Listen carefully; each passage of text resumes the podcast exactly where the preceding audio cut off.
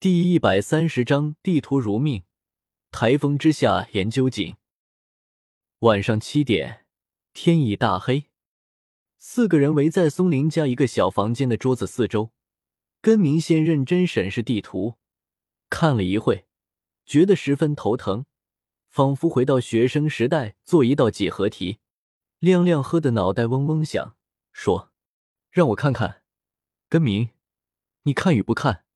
一样的结果，根明聚精会神，懒得搭理，研究半天，对松林说：“我知道问题在哪了。”众人大惊，期待的像古代揭开新娘子的红盖头一般。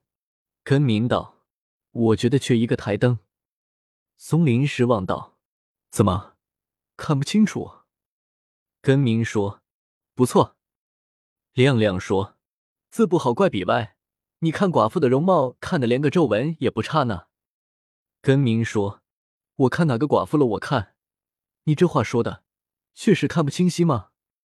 亮亮说：“看不清你早说呀，挨了这半天，耽误时间。”松林出去拿台灯，亮亮把地图从根明手机接过去，凑近去看，看得恨不能作诗一首。扫描完毕，瞻仰好久，狐疑道。这一万块钱，松林还没有把台灯拿回，海生也一起看了下，说：“被骗了。”根明说：“你俩小点声，别瞎说。”松林听见了多寒心。亮亮趁着酒气说：“根明，你说这话是朋友不？是正友不？我们几个又不是外人，有一说一，我只是说我心中所想，如果不对，是我眼拙。”但是不能不让我表达吧？松林正好进来，说：“谁不让你表达了？各抒己见，痛快分析。”亮亮问道：“松林，你给洗忘钱了没？”松林蹲下去，把台灯插孔插在地下的接线板上，起来打开台灯开关，却没亮。嗯，怎么回事？松林确认接线板是亮着灯的。把台灯就一阵乱拍，像教育调皮的孩子。台灯亮了，亮亮夸松林教育有方。话说正事，亮亮以为刚才松林没听见，又说：“这地图一万块钱。”松林说：“对呀。”亮亮说：“我怎么感觉有时候钱也不值钱呢？”根明见状说：“台灯来了，我再看看，刚才看不清。”松林接亮亮的话说：“是一万，希望还说便宜我了。”亮亮很是泄气，他心里嘲笑松林弱智。这样的所谓地图，随便去一个小学美术课上可以拿到巫术，难道松林自己不觉得吗？心急乱治，看来松林最近的心态出现了很大的问题。给女儿去骗子那里看病，现在又买地图。都是正常人做不出来的事。亮亮发呆，脸上的酒色已经消退，也不想多说，拿根烟抽了起来。根明和海胜在台灯下认真研读，手指还在地图上比比划划，像是总司令指挥作战，准备挥斥方遒。根明说：“松林，你记得不？以前我们村的后山有一个山洞。”松林像鞭炮的碾子被点了火，道：“后山哪里？我怎么没印象？”根明说：“那估计你不知道，我去过的。老早以前，和村里人去杀金条的时候，有个洞，在半山上，里面好多动物的尸骨，阴森森的。我们中午在里面乘凉歇息呢，还有毒蛇。金条旁边的树上盘了一条。那时候海胜的父亲祝叔还在。”他也去了的，转脸就看到蛇嘴了，吓得赶紧跑了。哪里别的不说，金条真是好，根根直立，大片大片。去了那里，一天不动，每个人都是两大捆。大家听根明这么说，不但不怕，而且各自欢心，就差跳跃起来了。松林最开心，他尽量按捺住心里的喜悦，说：“后山以前常常去玩啊，摘山楂，薅野韭菜。”石蘑菇，没见这么个山洞啊！我们这还有山洞，土质不行啊！根明切一声道：“你不要太自我，你不知道的不等于不存在。天然形成的山洞很难，如果是人工凿成的呢？大家恍然大悟，醍醐灌顶。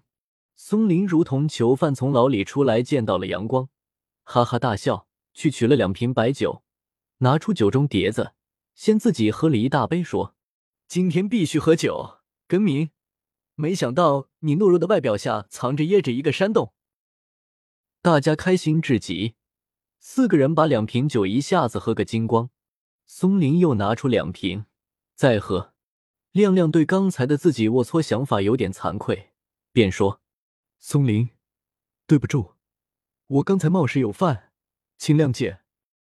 松林诧异道：“有吗？”亮亮说：“没啊。”哦，我估摸喝多了，把自己的想法当做说出的话了。松林抓住不放了，大笑道：“你是不是在心里鄙视我，嘲笑我，讽刺我，挖苦我？”亮亮说：“我用一个成语形容我目前。”自惭形秽，你还是牛逼些，大将风范。又不放心，问根明说：“根明，你说的是真的吧？我在这里生活这么多年，没听说过呢。我爹也经常杀金条，也没见他说过。钟凯的父亲也杀金条，改天我采访一下他们去，看看是不是有这么回事。”根明叹气道：“孟子说的好啊，叫什么来着？”大家笑了，海生说：“你还孟子？你怎么不是梨子？梨子还没熟，别想了。”根明仿佛没听见，继续道：“孟子说得好，哀莫大于心死，而人死亦次之。”松林说：“你冷不丁的搞这么一串串，是什么意思？你在哪里看到的？背了有一年了吧？为了引用一下，煞费苦心呢，不容易，不容易。”根明说：“你们没文化，嫉妒我，什么意思？我偏不说。”亮亮说：“我有点害怕，怎么办？我怕根明把我越甩越远，以后都无法和他对话。那是什么场景？尴尬，特尴尬的场景。”大家哈哈笑。松林说：“喝酒，喝酒，开心无过。”四个人折腾到深夜，都倒了。就在这小屋子里横七竖八的睡了过去。第二天早上，松林机灵醒来，想起昨晚的事，他几乎要蹦起来，出去上个厕所，嘴里依然酒气。昨晚喝太多了，四个人喝了三斤多。他想起地图，昨天晚上放哪里了？找去没看到，心急如焚，把亮亮拍醒，问地图呢？亮亮说不知道。松林又寻一圈，才看到桌子底下地图被脚踩的皱纹横生，他心疼起来，捡起来骂道：“你们这些该死的家伙！”还好，地图上面的笔画尚且清晰。